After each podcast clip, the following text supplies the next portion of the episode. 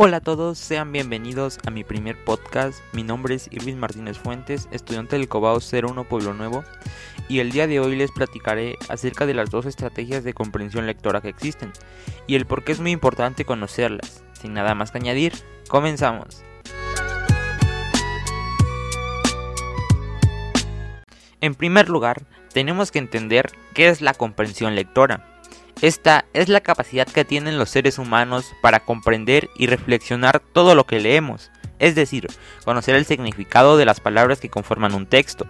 Ahora conoceremos las características de los dos tipos de estrategia de comprensión lectora que existen, la referencial y la inferencial.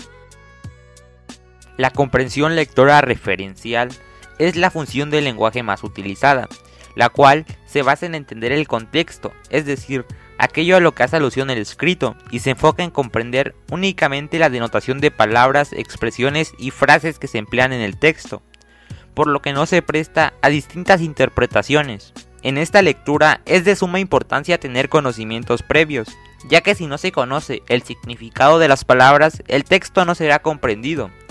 Un ejemplo de la comprensión lectora referencial es, yo tengo 15 años, es referencial porque da datos precisos, además de que solo cuenta con una interpretación.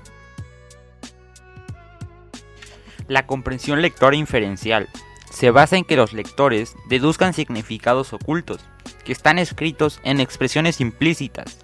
Este tipo de lectura se enfoca en la forma de pensar de cada uno, por lo que se presta a distintas interpretaciones, para ponerla en práctica, no solo es necesario tener conocimientos previos acerca del significado de las palabras, sino aplicarlas en diversos contextos. Los textos que más lo ocupan son los textos argumentativos y literarios, ya que en estos el lector debe inferir sobre los significados o intenciones dichas por el autor.